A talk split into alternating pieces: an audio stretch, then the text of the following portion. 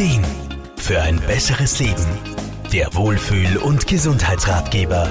Glücklich zu sein liegt wohl in der Natur der Menschen. Viele verbinden Glück allerdings mit finanziellen Belangen und dementsprechend sieht auch ihr Alltag aus. Kaum ein Tag unter 14 Arbeitsstunden und vielleicht noch am Wochenende erreichbar sein. Doch wie sieht die Rechnung unterm Strich aus? Lebens- und Sozialberaterin Irma Frumann. Geld ist definitiv wichtig und man braucht es natürlich zum Leben. Grundlegende Dinge wie Nahrung und Unterkunft müssen schon gesichert sein.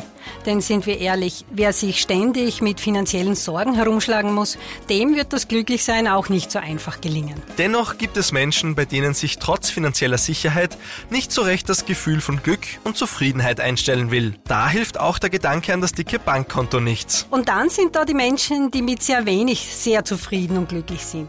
Ja, wie machen die das?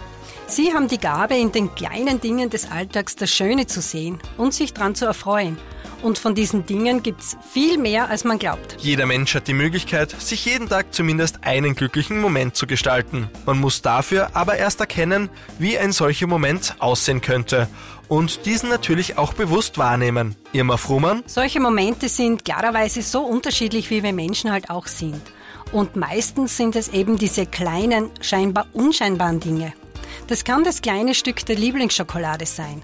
Ein Spaziergang im Wald mit seinen herrlichen Geräuschen, die Tasse Kaffee am Nachmittag oder einfach nur das Betrachten einer wunderschönen Blume, wie auch immer. Nicht zu vergessen, die Zeit, die wir mit lieben Freunden verbringen. Auch solche Stunden mit angenehmen und guten Gesprächen können unglaublich bereichernd sein und hinterlassen meist ein gutes, wohliges Gefühl. Natürlich gibt es dann auch diese Tage, an denen es mal nicht so toll läuft.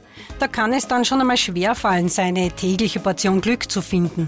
Trotzdem, es zahlt sich aus, auch hier zu versuchen, etwas Positives zu finden. Und wenn es nur die Erkenntnis ist, dass man sich dadurch nicht die Laune verderben lässt. Glück kann manchmal natürlich auch Zufall sein. Aber für seine persönliche tägliche Portion Glück kann jeder selbst sorgen und dafür braucht es meist auch nicht viel.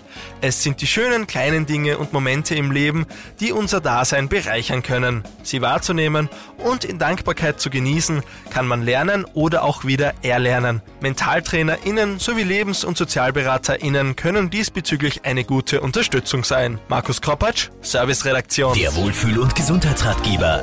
Jede Woche neu